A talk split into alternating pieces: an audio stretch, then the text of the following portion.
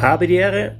Hier ist wieder das NHL Playoffs Almost Daily, wie gewohnt auf Instagram live und dann auch im Podcast anschließend. Ähm, hat wieder ein paar Qualifier gegeben, ne, ein paar Exhibition Games. Äh, ein paar Vorbereitungsspiele in der vergangenen Nacht, bevor ich über die spreche, aber kurz Dankeschön an euch, denn der NHL-Podcast, also die NHL-Show, die erste, die wir aufgezeichnet haben, Tom Kanzog, Sebastian Böhm und ich, äh, ist bis jetzt die erfolgreichste Episode im, im Bissl Hockey Podcast. Also das zeigt mir, ihr habt Bock auf Eishockey. Pause war lang genug und ja, ihr freut euch, wie ich auch, auf die NHL Playoffs immer mit äh, dem Hintergedanken oder mit dem Gedanken im Kopf, dass wir immer noch in einer Pandemie sind und natürlich aufeinander aufpassen müssen. Also die Spiele der vergangenen Nacht, alles Vorbereitungsspiele. Ich würde jetzt da auch keinen zu großen ja, Bohai drum machen und äh, nicht zu große sportliche Schlüsse draus ziehen, aber ein paar Sachen waren, finde ich, schon interessant.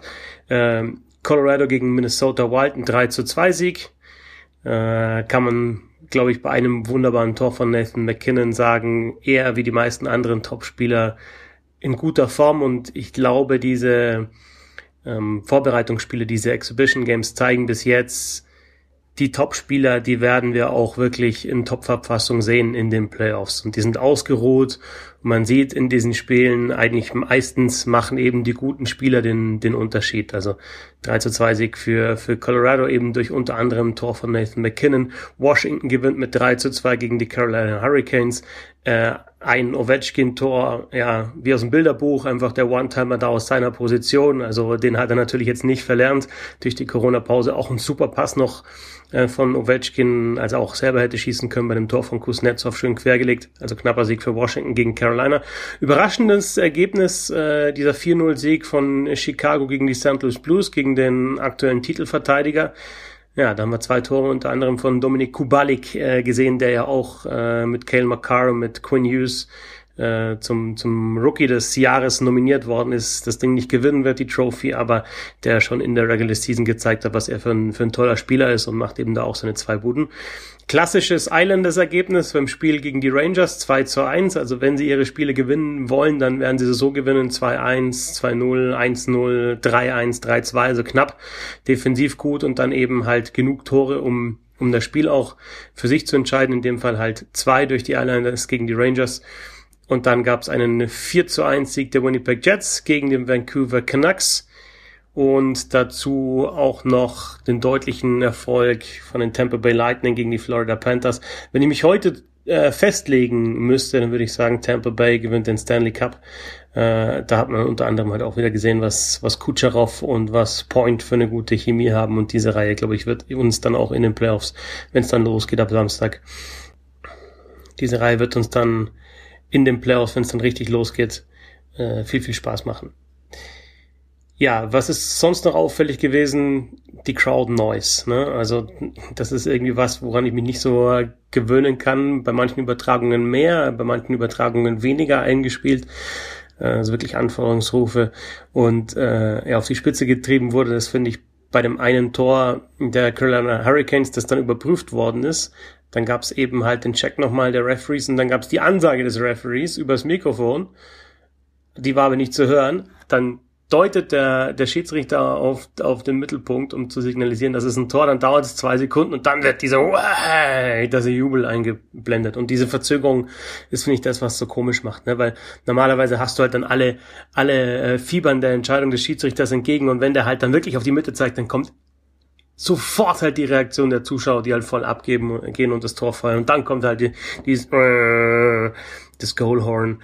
Und ja, das ist alles halt verzögert. Und auch bei den Toren, ich finde auch bei den, bei den Kommentatoren merkt man, die sind sich manchmal gar nicht so sicher. War die Scheibe jetzt drin im Tor? War das ein Tor oder nicht? Also es ist immer auch dieser Torschrei kommt verzögert. Und da sieht man dann auch, das wird mir dann, denke ich, genauso gehen, wenn ich ab Samstag dann auf der Zone die, die Playoffs kommentiere. Los geht's um Samstag um 18 Uhr mit äh, Hurricanes gegen Rangers. Das wird mir dann auch so gehen. Du hast halt weniger weniger, vor allem jetzt in diesen, in diesen Vorbereitungsspielen, Testspielen, weniger Anzeichen dafür, dass ein Tor gefallen ist, ne? weil du, du hörst keine Reaktion der Zuschauer, du musst erst warten, bis der Schiedsrichter halt wirklich andeutet, okay, das ist ein Tor.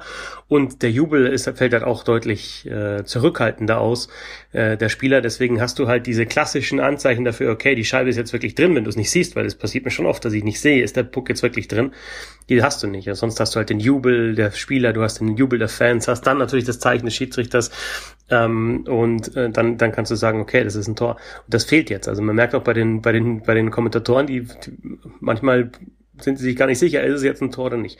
Also es sind ein paar Dinge speziell bei diesen, ja, bei diesen Spielen ohne Zuschauer, aber ich glaube, wir werden uns dran gewöhnen. Also das waren jetzt äh, ein paar kurze Infos zu den Testspielen von letzter Nacht. Ich sag's nochmal, ich würde da jetzt keinen äh, zu großen Bohai drum machen äh, und, und nicht zu viele Schlüsse daraus ziehen. Aber so ein paar Geschichten haben wir, glaube ich, schon gesehen, was sich angedeutet hat, nochmal die Topspieler funktionieren und ja, zum Beispiel die Isländer spielen halt wie die Isländer spielen, äh, mit knappen Siegen. Ähm, kann euch darauf hinweisen, dass es heute losgeht mit unseren kurzen Previews. Also ich habe schon die, den Preview von, von Hurricanes gegen Rangers bekommen von Lars Marendorf. Einfach so rund zehn Minuten, um euch da up to date, up to date zu bringen. Äh, erscheint alles im Podcast. Ähm, also bis, bis Samstag gibt es da zu jeder Serie, zu jeder Qualifier-Serie nochmal so so ein paar Minuten Einstimmung.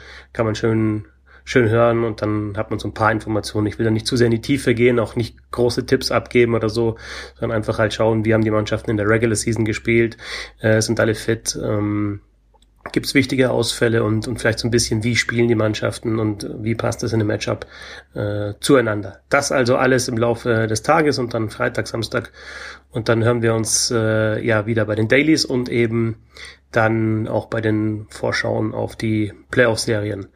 Wie ihr wisst, könnt ihr den Podcast, könnt ihr Bissl Hockey unterstützen, www.steady.de slash bisselhockey. Da zum Beispiel eine Monatsmitgliedschaft abschließen für 1 Euro, 2 Euro, 3 Euro, wie ihr wollt. Oder jetzt auch sagen, ich unterstütze jetzt die Geschichte in den Playoffs, wenn mir das gefällt. Äh, nochmal, wir werden sehr, sehr oft ähm, entweder hier Instagram online gehen oder den Podcast eben veröffentlichen. Da wird sich viel tun. Und das ist alles mit Arbeit verbunden und ja, Arbeit sollte ja bezahlt werden. Also macht's gut, danke fürs Zuhören, bis, äh, bis die Tage.